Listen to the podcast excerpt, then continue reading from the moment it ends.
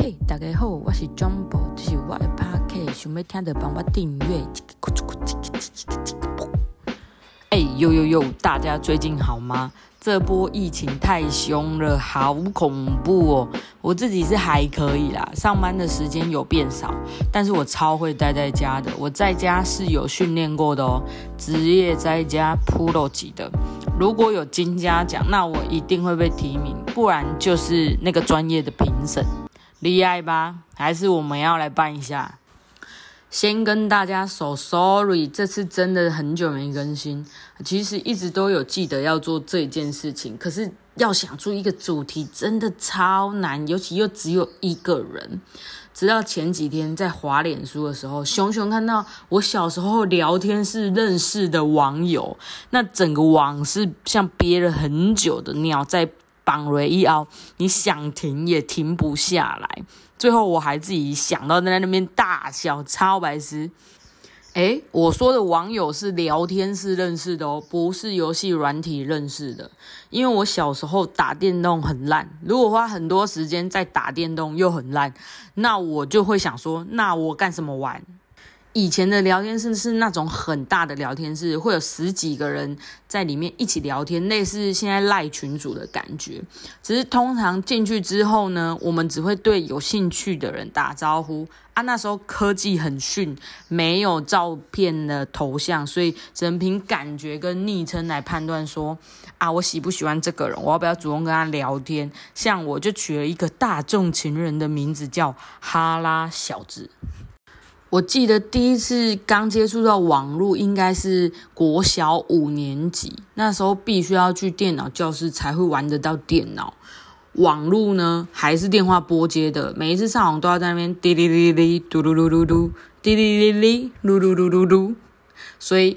以前室内的电话几乎都会有两个号码，每一个人的家里，一个是否网络的，一个是否电话的。所以如果我家只有一个电话，那可能永远打不通，因为我哥哥永远在上网王天堂。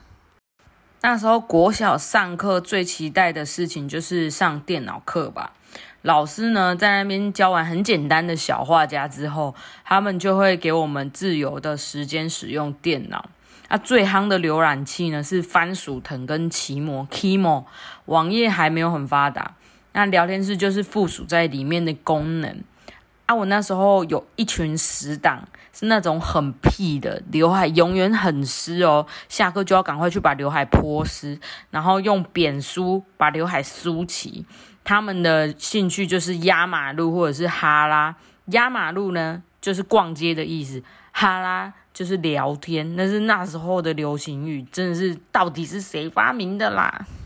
还有不知道大家还记不记得小学很流行心条真油的快感指令，就是一部漫画。哇靠，龙登梅啊最爱的漫画啊！我的死党们就是那个的大铁粉，那本漫画在那个年代简直呼风唤雨，叱咤风云。好。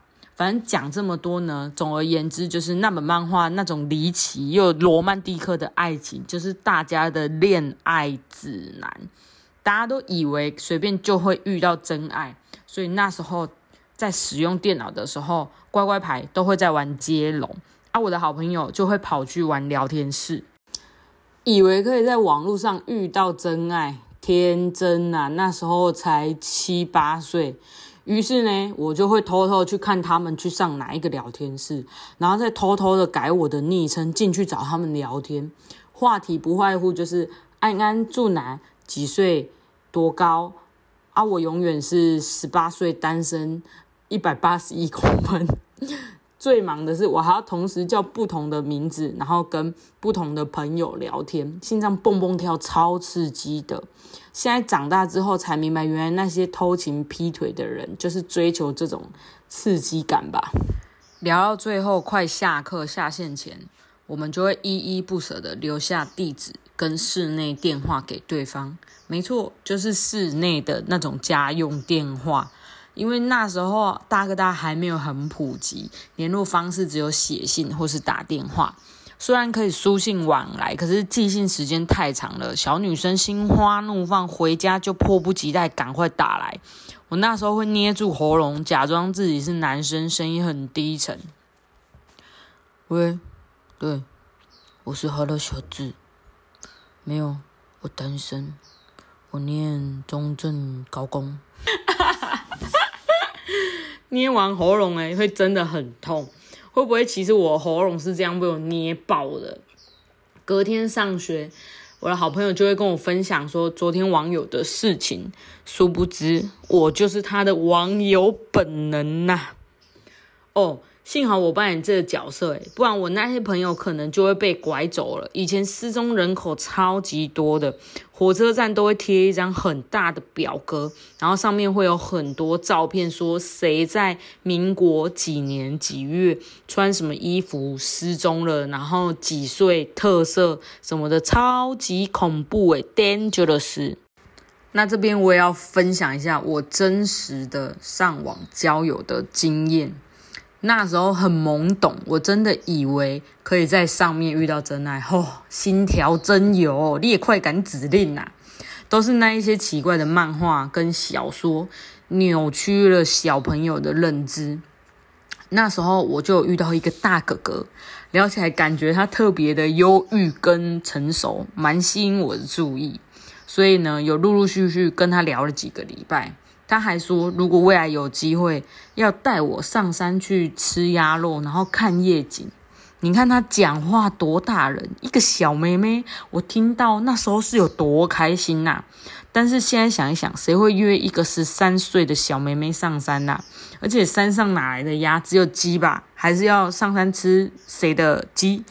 好，反正那时候就觉得蛮特别的，所以我就有留了我的 email 给他。他也对我很好，如果出去玩，还会拍照给我看。我那时候超期待看到他的照片。就有一次呢，他就寄照片过来，就用 email 附加档案过来，就不看还好，看到我真的是吓歪了。不是那个鸡鸡的照片，是一张在海里面的照片，有一个深浅的男生，就是穿着那个潜水衣的男生的独照。哇塞！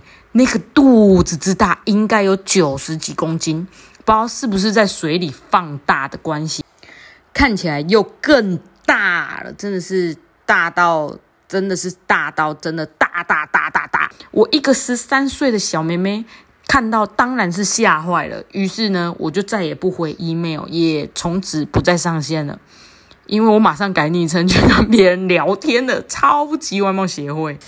我还记得接下来的那几天呢，还有那几周，他都有上线，也有试图写 email 联系我，可是我就很冷淡的回复了，或是就再也没有上线了。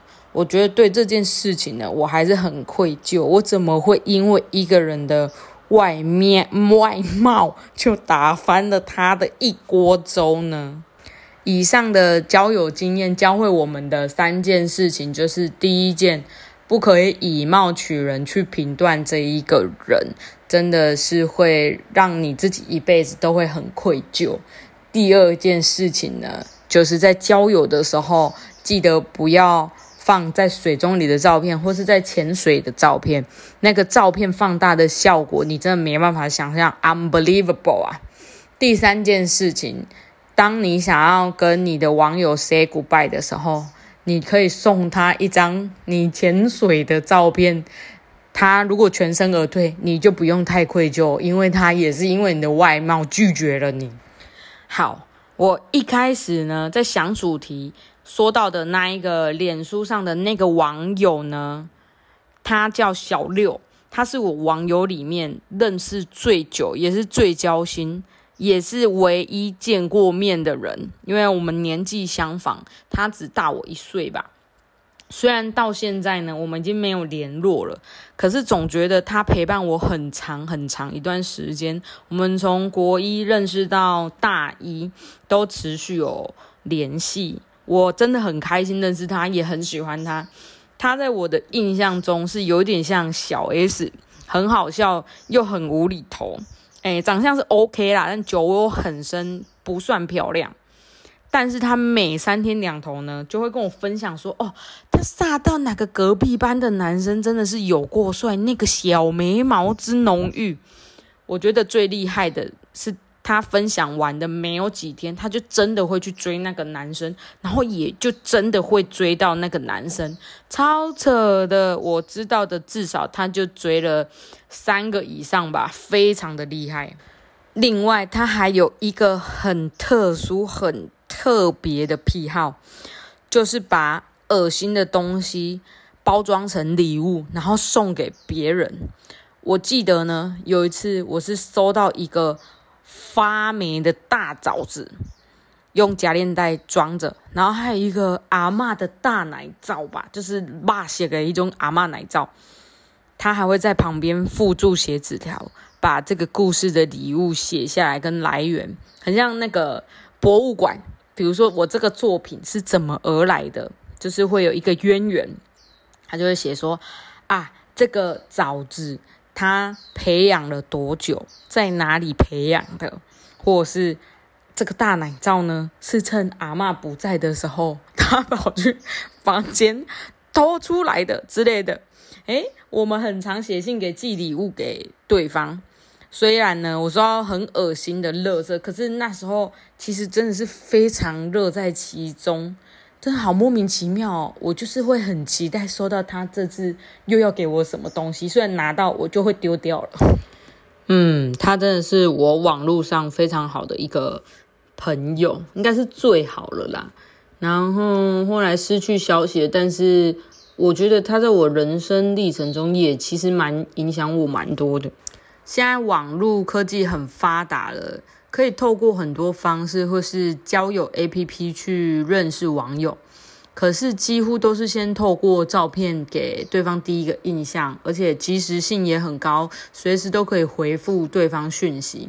其实跟以前那种感觉不太一样，少一种神秘感跟每天上线收信啊，或者是回复的期待感。所以现代的那种交友 APP，我自己就。没有什么玩过，所以也都现在也都没有什么网友了，可能跟年纪大了也有关吧。很难想象几年前就但二十年前，哎，好久了，二十年前的生活跟现在生活可以差异这么大。哎，我以前。就是交女朋友的时候，我们是用三点五磁碟片，那个不知道才不到一 GB 吧，放十个笑话就满了。但是现在用 USB 可以放到几千张、几万张照片都还不会满呢，真的是没法想象啊！所以现在回去看一下汤姆汉克的那个电子情书，其实会蛮有。同感的，虽然没有活在那么早之前，可是看到他们互动的方式，你就会觉得哎，好熟悉哦，好像曾经有这样似曾相识的场景过，也是一个很浪漫的体验啦。好啦，我们这一集就要到这边结束了，记得每天喝三杯温开水，可以保护你的喉咙，还可以转运哦。谢谢大家的聆听，我们下次见。